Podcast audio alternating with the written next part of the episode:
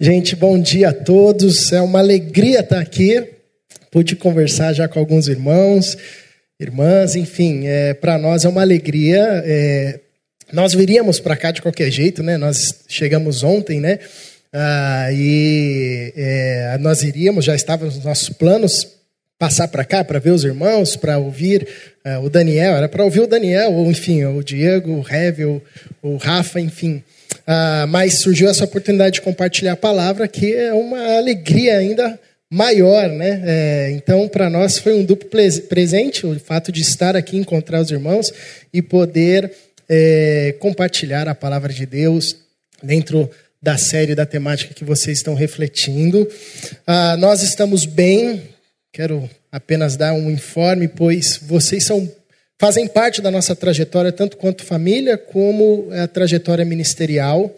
Sou grato a Deus, sempre grato a Deus, por ter uh, iniciado o ministério pastoral na igreja local aqui. Foi muito importante para mim, e essa igreja é muito importante para mim, para a Mina, para os meninos. A gente sente muita saudade, muita saudade mesmo um pouco menos do Daniel, mas do restante a gente sente muita saudade. Ah, a gente é, sempre lembra e acompanha o que tem acontecido aqui com muito carinho, com muito amor e a gente fica feliz porque ah, em todo esse tempo, né, no tempo que nós passamos aqui, Deus nos deu a graça de cultivar irmãos, né, amigos para a caminhada, pais na fé, enfim, ah, isso para nós é o maior presente né, é, na caminhada cristã. Então, nos é um privilégio voltar aqui.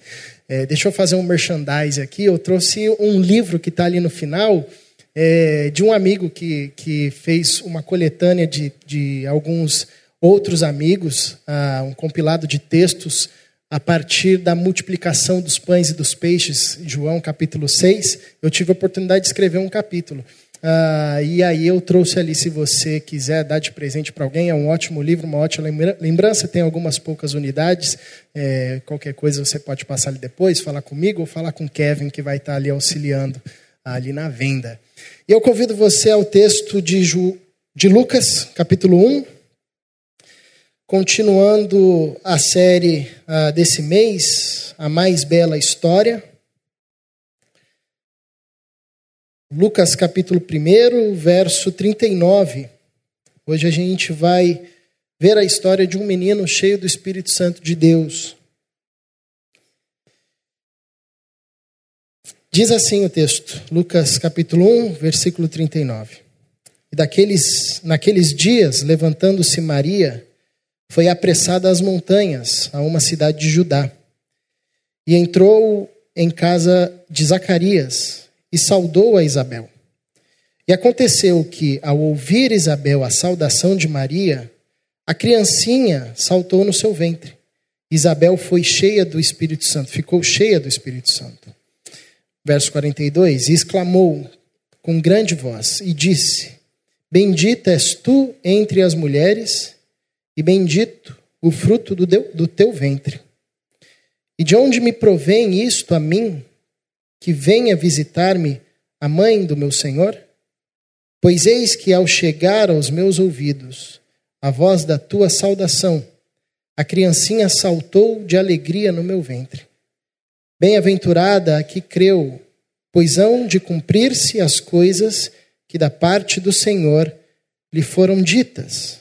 E o verso 46 também, que diz assim: Disse então Maria: A minha alma engrandece ao Senhor. Vamos orar mais uma vez?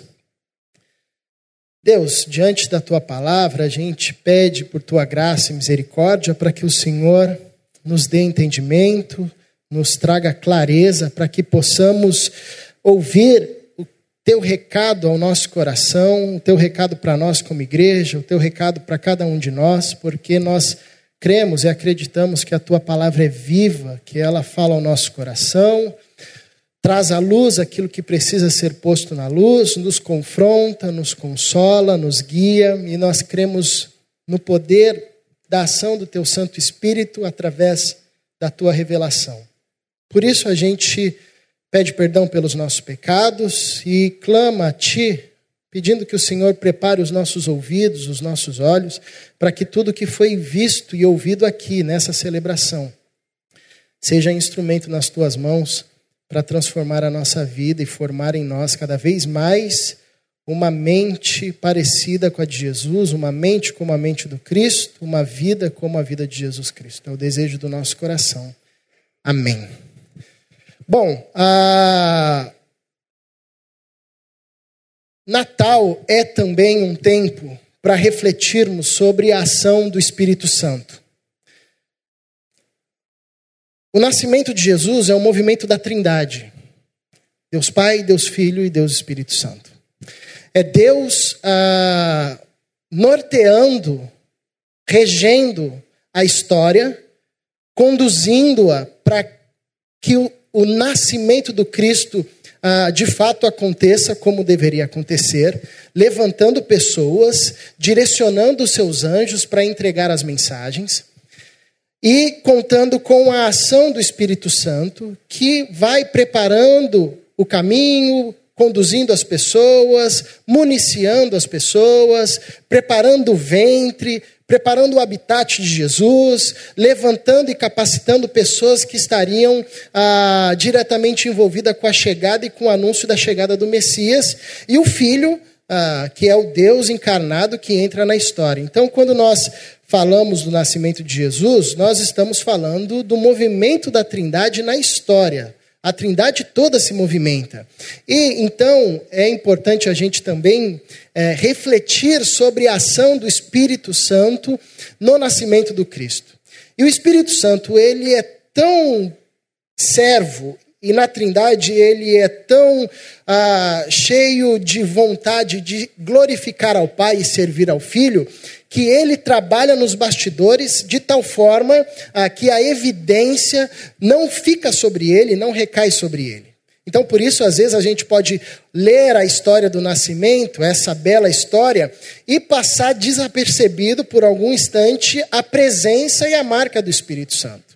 Lucas, ele é o teólogo do Espírito Santo, evangelista do Espírito Santo, e ele quer nos lembrar da ação do Espírito Santo no nascimento e na trajetória de Jesus. Por isso que você, quando lê o evangelho de Lucas, ah, diferente dos outros evangelhos, que também falam do Espírito Santo, mas você vai perceber que Lucas dá uma evidência maior à ação do Espírito Santo ah, tanto sobre Maria, quanto Isabel, quanto João Batista, até mesmo sobre Jesus, o conduzindo ao deserto, enfim, ah, ah, descendo sobre ele como uma pomba. E quando você vai para o livro de Atos, você também percebe que Lucas está dando uma ênfase, e a gente chama o livro de Atos de Atos dos Apóstolos, mas poderíamos chamá-lo de Atos do Espírito Santo, porque é o Espírito Santo levantando, municiando, capacitando os apóstolos, enfim.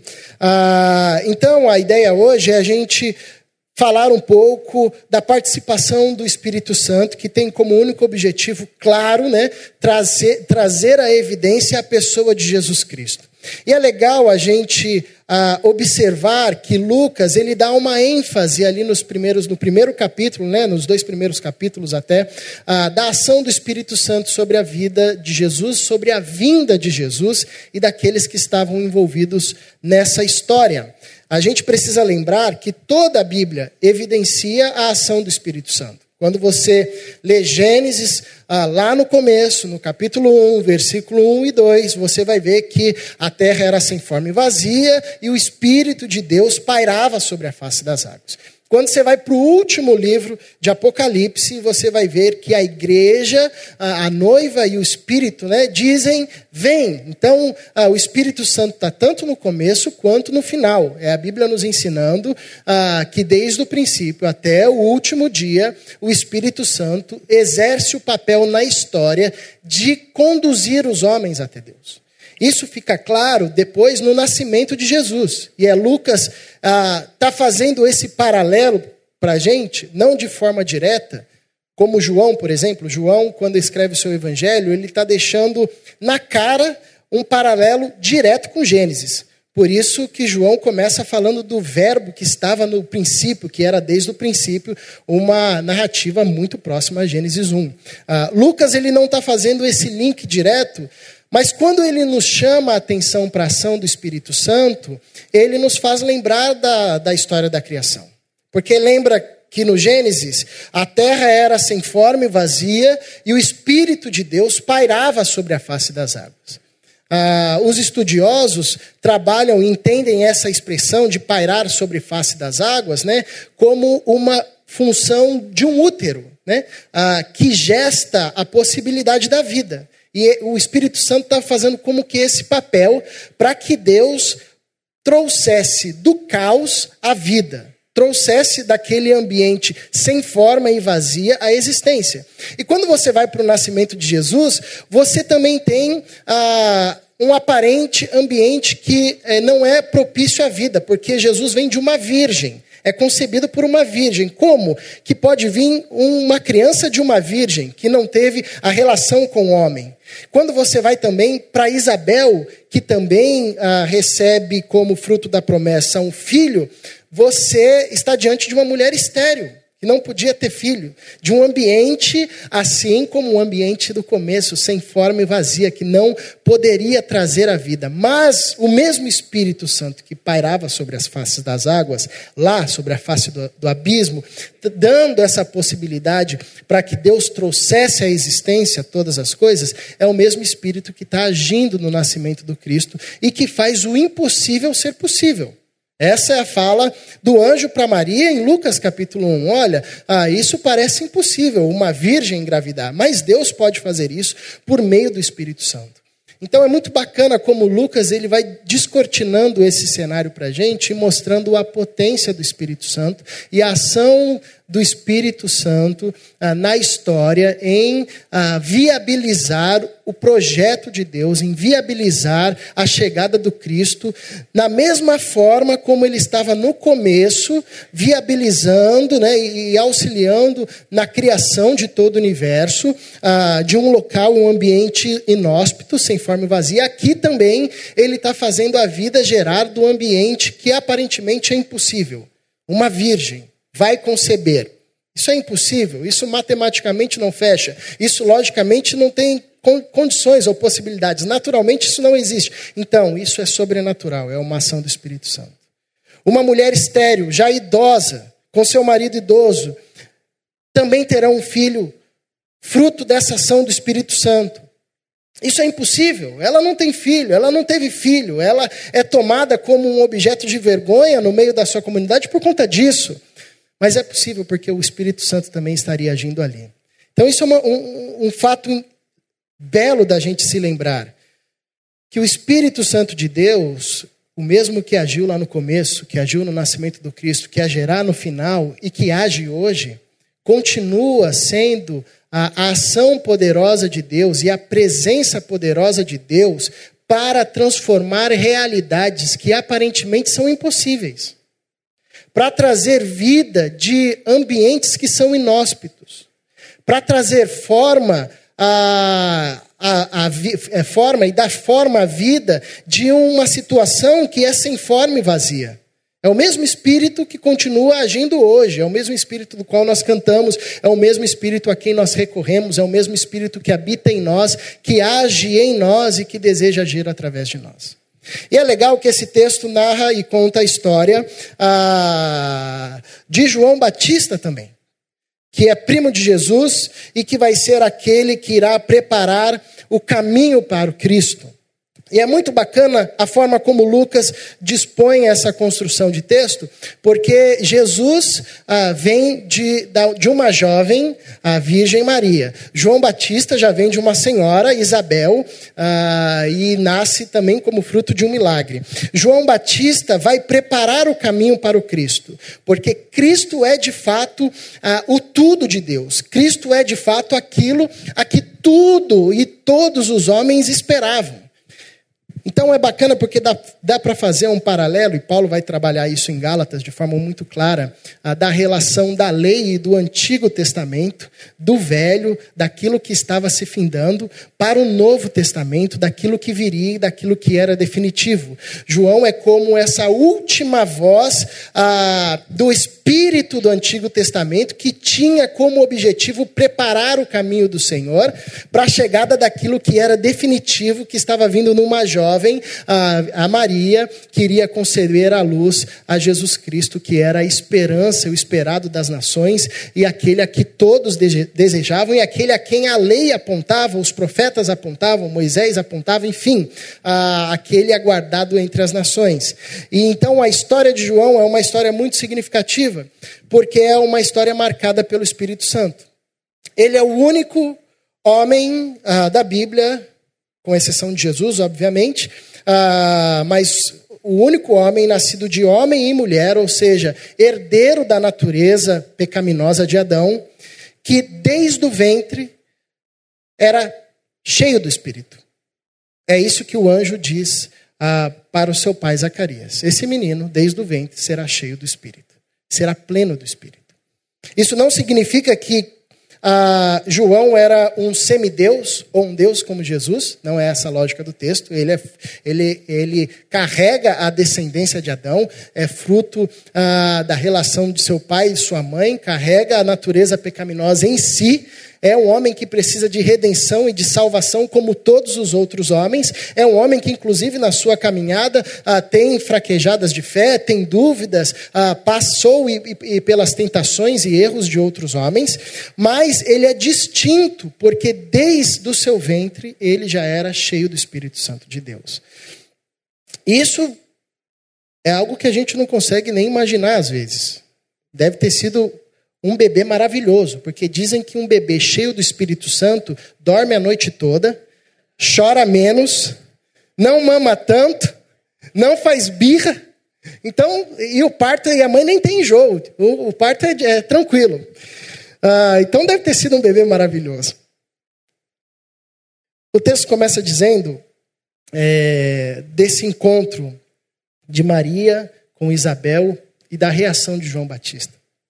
E aqui nós temos algumas lições a respeito da ação do Espírito Santo na nossa vida. É óbvio que Lucas, ao registrar essa história, não está querendo dizer ah, que ela é possível de acontecer com outros bebês. Nós não temos esse registro bíblico e Jesus deixa claro em dizer que de todos os homens que nasceram ah, de natureza humana, ah, nenhum homem é igual e, e se equipara a João, que desde o ventre era cheio do Espírito Santo de Deus. Mas algumas lições que nós podemos aprender aqui que podem ser de alimento para nós, ah, de encorajamento para nós, de confronto, enfim, e também de caminho para a gente uh, trilhar. E a primeira lição é que é o Espírito Santo quem gera a vida do Cristo em nós. Isso não está necessariamente ah, no texto que nós lemos, mas em todo o capítulo, como eu disse no começo, o Espírito Santo está agindo para preparar ah, o projeto de Deus na história, e é Ele quem faz nascer Cristo, Jesus Cristo, ah, no ventre de Maria. Versículo, os versículos anteriores, o anjo diz para a mulher: ah, O Espírito de Deus descerá sobre ti, e a sombra do Altíssimo te envolverá. Vai ser assim que o menino será gestado e nascido, e vai nascer dentro de você. E é interessante porque essa forma de nascimento, de fazer o Cristo nascer em uma mulher, não para em Maria. Esse é o movimento da fé cristã. É o que Jesus diz para Nicodemos: importa-vos nascer de novo, o que é nascido da carne é carne, mas o que é nascido do espírito é o espírito. O Espírito Santo ainda faz Jesus ser gestado em nós e nascer em nós. Obviamente que não de forma física, mas de forma espiritual. Mas de forma espiritual. E essa é a primeira lição que a gente pode aprender desse texto e da ação do Espírito Santo nesse, nessa maravilhosa história, é que o Espírito Santo é aquele responsável por fazer Cristo crescer dentro de nós. Nascer e crescer e ganhar espaço. Por essa razão, o Novo Testamento, principalmente o apóstolo Paulo, vai nos convidar a vivermos uma vida tal, a darmos espaço para o Espírito Santo trabalhar em nós, porque construir a vida do Cristo em nós, deixar com que esse menino, esse bebê cresça e tome todo o nosso ser, não é fruto da nossa força, mas é da ação do Espírito Santo de Deus. E ser cheio do Espírito Santo é a ideia de ter o Espírito Santo atuando em nós, sem reservas e sem impedimentos. Essa é a ideia de ser cheio do Espírito Santo. É ter uma vida tal na qual o Espírito Santo encontra liberdade para produzir essa vida do Cristo, para fazer a vivência, a mente do Cristo, as ações do Cristo, a relação que Cristo travava com Deus e com as pessoas, nascer em nós. Por isso que por duas vezes o apóstolo Paulo vai dizer: não entristeçam o Espírito, não apaguem o Espírito. É o apóstolo Paulo dizendo: não limitem a ação do Espírito, porque é o Espírito Santo de Deus quem que faz o Cristo nascer em vós e que faz o Cristo crescer em vós e desenvolver em vocês. E nós ah, limitamos a ação do, do, Cristo quando nós ah, voltamos a tomar as rédeas da história, quando nós ah, nos distanciamos das formas pelas quais Deus fala ao nosso coração. O Daniel citou aqui no começo ah, uma forma como nós aprendemos e ouvimos e mantemos comunhão com Deus, mas a gente também sabe que através da comunhão com os irmãos, através do exercício constante da oração, da leitura da palavra, de práticas espirituais, enfim, do serviço, da generosidade, isso são formas onde nós vamos mantendo a nossa comunhão com Deus. Por isso que, invariavelmente, quando a gente se envolve numa situação de pecado, a primeira coisa que a gente faz é se afastar da comunhão. Ou se afastar dos marcos que nos lembram sobre Deus. E esses são caminhos que vão entristecendo o Espírito Santo. E ao entristecer o Espírito Santo, a vida de Jesus vai deixando de ser produzida em nós. Está lá, está gestado, mas não cresce não amadurece. A mente não vai sendo parecida como a mente do Cristo, antes vai ficando embotada. Então, uma primeira, um primeiro ensinamento interessante desse texto é que o Espírito Santo é aquele que gera a vida do Cristo em nós e faz a vida do Cristo crescer em nós, porque no ministério de Jesus ele foi conduzido pelo Espírito Santo. E o Espírito Santo dava ao Cristo o crescimento necessário. Na nossa vida, a mesma coisa. Quando nós nos encontramos com Cristo e somos encontrados com Ele, o Espírito Santo passa a habitar em nós. Nós rendemos a nossa vida ao Cristo. Ele faz a vida de Jesus nascer na nossa vida. Um milagre. Nós carregamos Cristo dentro de nós por meio da ação do Espírito Santo. E essa vida, ela cresce, ela quer crescer, ela quer desenvolver, ela quer tomar todo o nosso ser. Mas Deus não faz isso de forma forçada. Antes, faz isso de forma graciosa. À medida que nós damos espaço, o Espírito Santo vai agindo, vai transformando os nossos paradigmas, vai transformando a nossa forma de agir, a nossa cultura, vai transformando os nossos medos, as nossas ansiedades e vai nos tornando a semelhança do Cristo. O mais próximo a Jesus Cristo que podemos viver aqui nessa realidade. Assim como foi ao longo da história, no testemunho dos discípulos e apóstolos, que eram tão parecidos com Cristo que foram chamados uh, de pequenos Cristo. Um segundo ensinamento bacana desse texto é que a ação do Espírito Santo é poderosa. Ela não pode ser limitada. E, e a vida de João é um tapa na cara dos teólogos, né? Porque a gente gosta de limitar a, a relação da criança com Deus. E a gente diz: não, a criança não tem capacidade é, de discernir Deus. É, ela tem que ter uma idade da razão. É apenas quando ela a, alcança a idade da razão que ela tem a capacidade de compreender quem é Deus. Me explica, João. Que não era nem criança, era um bebê na barriga da sua mãe, cheio do Espírito Santo de Deus. A gente acha que ah, só existe uma forma de aprender Deus, que é através da perspectiva racional. Como se a gente conseguisse limitar a expressão de revelação do Espírito Santo. No tempo de Israel, Deus decidiu falar com uma criança, Samuel. Nem os adultos estavam conseguindo mais ouvir Deus, porque o texto de Samuel diz que a chama de Israel já havia se apagado. E aí uma criança ouve Deus.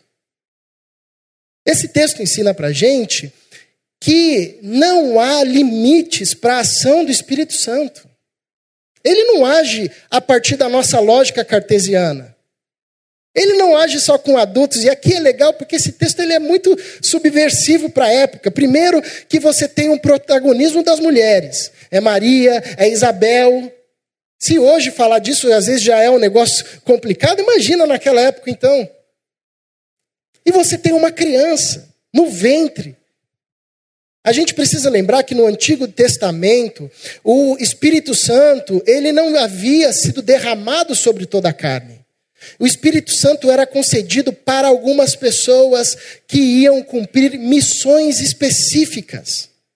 Só em alguns momentos, como o povo no deserto, ah, ou no momento, é, em outro momento da história de Israel, que o Espírito Santo de alguma forma desce sobre algumas pessoas, um coletivo maior. Mas invariavelmente até a morte e ressurreição de Jesus, a promessa de Joel do Espírito ser derramado sobre toda a carne não havia se cumprido ainda. E aí você vê um bebê já cheio da presença do Espírito de Deus. É Lucas dizendo para nós que estava próximo à inauguração da promessa de Joel, onde o Espírito seria derramado sobre toda a carne. E sobre toda a carne é sobre toda a carne. Não é o que a teologia sistemática diz assim, que vai tentar limitar um quadrante de idade.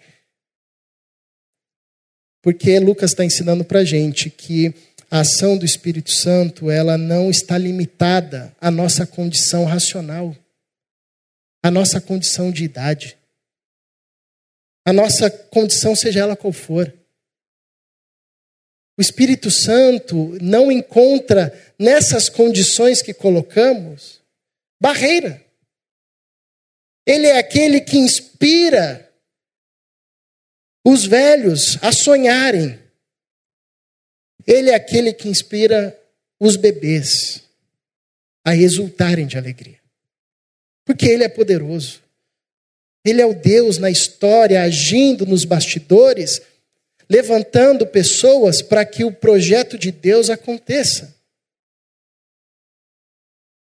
Então é legal que esse texto expande a nossa visão sobre a ação de Deus sobre a vida, seja ela em qual momento for. Quer na idosa, como Isabel, que teve um filho, quer no ente que estava em Isabel, um bebê que já era cheio do Espírito Santo de Deus. Esse texto também nos ensina que uma vida tomada pelo Espírito Santo de Deus é capaz de enxergar a presença do Cristo. E essa, para mim, é a beleza, uma das grandes belezas desse texto. Porque hoje a, a ciência, né, há tempos, décadas atrás, já descobriu que os bebês tinham capacidade, e têm capacidade, né, de conhecer, eles no ventre da mãe já apreendem o mundo que acontece fora, né. Ah, tem até uma das irmãs aqui da, da nossa igreja uh, que escreveu uma tese sobre isso, né? Que os bebês têm a capacidade de aprender o mundo do lado de fora, reconhecer a voz da mãe, é, reconhecer a voz do pai, é, reconhecer as situações de estresse, reagir a isso, criar já relação. Então, isso tudo foi descoberto pela ciência há algumas décadas atrás, mas o texto bíblico já está falando disso há pelo menos dois mil anos que um bebê no ventre da sua mãe reconheceu a chegada de um outro bebê. Isso é muito belo porque é uma ação do Espírito Santo de Deus de reconhecer a presença do Cristo quando ele chega. Isso se torna ainda mais significativo porque o texto começa dizendo que na, naquele momento, ou naqueles dias, Maria imediatamente foi procurar a sua prima, Isabel. Ela tinha acabado de receber a notícia do anjo. A viagem que ela fez de Nazaré até essa cidade nas cercanias da Judéia demorava aproximadamente seis dias, numa viagem a pé que foi provavelmente que ela fez. O texto trabalha uma lógica imediata. Foi, ela recebeu a notícia que ela ficaria grávida, e isso contagiou seu coração. Ela precisava compartilhar com alguém e ela foi imediatamente. Então, nós estamos falando de um espaço de tempo de no máximo dez dias quando ela recebeu a notícia, foi envolvida pelo Espírito Santo. Nasceu a semente do Cristo. E ela chega até a casa de, Isabel. A gente não está falando nem de uma semana de vida. Mas quando se trata de Jesus, isso já é suficiente para que a sua presença seja sentida. Ela nem tinha barriga. Quando ela chega, provavelmente Isabel foi a que confirmou a notícia de que ela já carregava a semente, já carregava o Cristo dentro de si. A gente não está nem, não nem falando de Jesus com três meses, nem com seis, nem com nove que Isabel ainda estava com seis meses, a gente está falando do começo, de um embrião. Mas a gente está falando de Jesus, que quando se apresenta, não tem esse negócio de apresentar-se em maior ou menor é, densidade. Jesus se apresenta e ponto. E João Batista, um menino cheio do Espírito Santo, um outro bebê, seis meses, um pouquinho mais talvez, um pouquinho menos, percebe a presença do Cristo. Daquele que tinha uma semana de vida, duas, no máximo, enfim, percebe que Jesus estava ali. Por quê? Porque o Espírito Santo faz isso em nós. Faz com que a gente perceba a presença do Cristo, seja em qual situação for.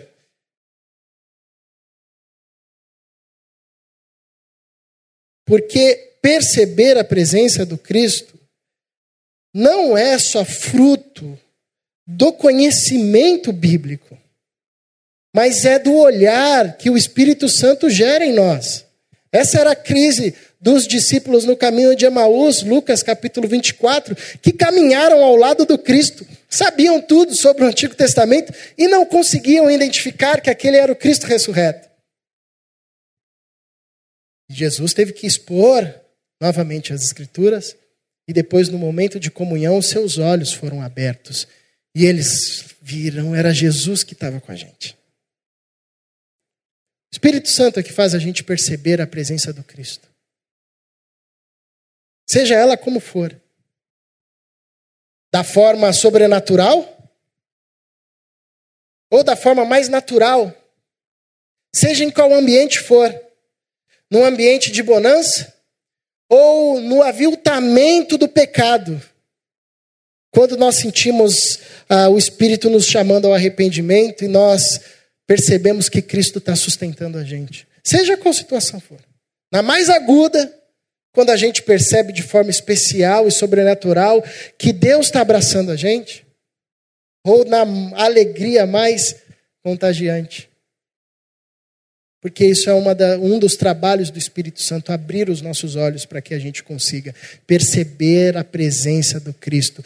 E a presença do Cristo é essa presença que se manifesta como Ele é. Quer seja num bebê, quer seja no Cristo adulto, porque é o Filho de Deus entrando no local, é o Filho de Deus entre nós. Mexe com a gente, com o nosso coração o nosso corpo sente sensações diferentes, é o que os discípulos de Emaús falaram. Não ardia o nosso coração, não queimava o nosso ser quando ele falava com a gente, porque a presença do Cristo mexe com tudo, mexe com o tempo, mexe com a relação do nosso corpo, enfim. Um outro ensinamento muito bacana desse texto é que o Espírito Santo dentro de nós, ele é contagiante e gera uma alegria contagiante com a presença do Cristo no nosso meio. Porque o texto diz que Isabel fala para Maria: quando você entrou e quando você saudou, o bebê dentro de mim saltou de alegria. Ele exultou. Isso foi tão forte que contagiou Isabel. Suscitou de Isabel um cântico também, e ela também foi tomada pelo Espírito a ação do Espírito Santo em nós e cada vez mais quando nós nos deixamos encher-nos do Espírito Santo, isso é contagiante. Isso gera exultação. Isso gera alegria no nosso meio. Isso é uma marca. Onde há o Espírito de Deus, a alegria, a exultação. Pode ser num contexto pobre, como era o contexto daquele povo, marcado por diversas opressões, enfim. Mas o Espírito Santo estava ali, de forma presente, cheia, na barriga, num bebê. Mas não estava contida apenas naquele bebê e naquela barriga. Antes, contagiou a mãe, contagiou Maria, e as duas começaram a louvar a Deus, e as duas começaram a cantar ao Senhor porque essa é uma marca do Espírito Santo em nós. Ele suscita dos nossos lábios um cântico de louvor e de exultação a Deus. A gente acha que uma vida cheia do Espírito Santo é um culto cheio do Espírito Santo, é aquele culto onde todo mundo fala um monte de coisa. Isso tem a sua marca também. A gente acha que a marca fundante da ação do Espírito Santo são milagres e curas. Isso também expressa. Mas Jesus fala para a gente não olhar para essas coisas. A marca central do Espírito Santo de nós é suscitar um cântico de louvor, mesmo quando não há cura. É suscitar um cântico de louvor, mesmo quando os nossos inimigos não são dissipados é suscitar um cântico de louvor, mesmo quando no nosso ventre não vem uma criança. A marca do Espírito Santo em nós é uma vida tomada de exultação e exultação contagiante, que por onde nós passamos as pessoas dizem: glória a Deus. Jesus passou por aqui, eu nem acredito, mas ele passou, alguma coisa passou por aqui, porque está vindo nos meus lábios um cântico de louvor. Essa é a marca do Espírito Santo de Deus em nós. Suscitar nos nossos lábios hinos de louvor e exultação a Deus. O mesmo Espírito que agiu naquele bebê que estava sobre Cristo, que estava no princípio, que estará conosco no fim, está aqui, entre nós, em nós. E Ele quer gerar a vida do Cristo em nós quer fazer a vida de Jesus crescer em nós. E ele não é limitado. Ele não pode ser limitado por nada. Se ele encontra um coração aberto, disposto a crer, o Espírito Santo invade como uma chuva torrencial. E se ele encontra uma vida disposta, aberta à sua ação, aí ele faz a vida do Cristo crescer, o fruto do Espírito gerar de forma vistosa. E ele suscita em nós uma alegria, uma exultação, que independe das situações e que ainda é contagiante o suficiente para fazer com que os outros que estão ao nosso redor também louvem a Deus e cantem a Deus pela maravilha e pela presença de Jesus Cristo. Vamos orar mais uma vez? Convido você a um tempo de oração, a responder a Deus com as suas palavras, a forma como essa mensagem ecoa em você.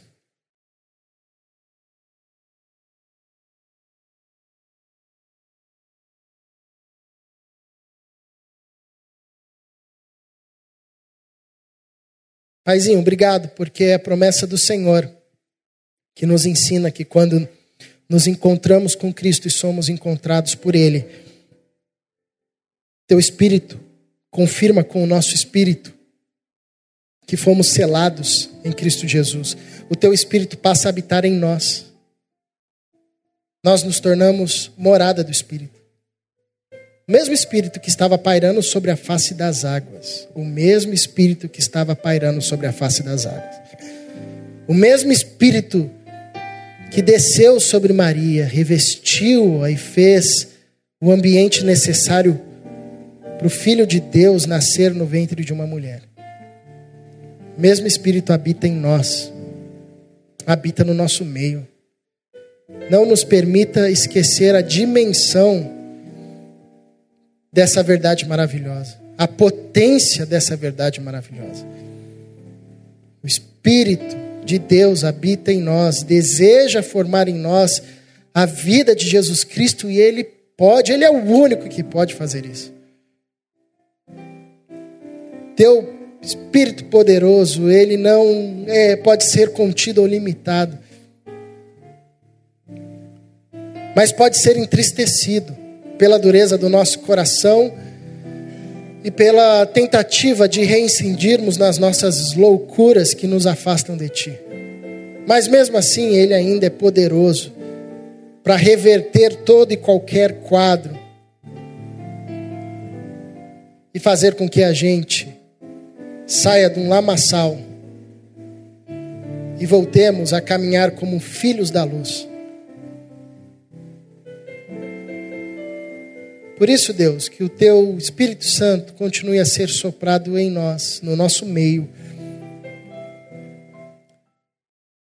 Que o Senhor traga à luz aquilo que fazemos e que por vezes entristece o teu espírito ou limita a atuação do teu espírito. Que a gente entregue isso a ti. Que o Senhor nos conduza sempre a um coração arrependido e quebrantado. Porque é o Espírito Santo que suscita em nós a oração a Ti, que nos conduz em oração, que interpreta as nossas petições com gemidos inexprimíveis. A todo instante Ele está trabalhando em nós, está trabalhando por nós, está trabalhando para nós, para com o único objetivo para que a vida de Jesus seja formada e seja vista cada vez mais em nós. Obrigado, Pai. Nós te somos gratos, porque o Senhor habita em nós por meio do teu Santo Espírito. Louvamos o teu nome por isso. Em Jesus Cristo. Amém.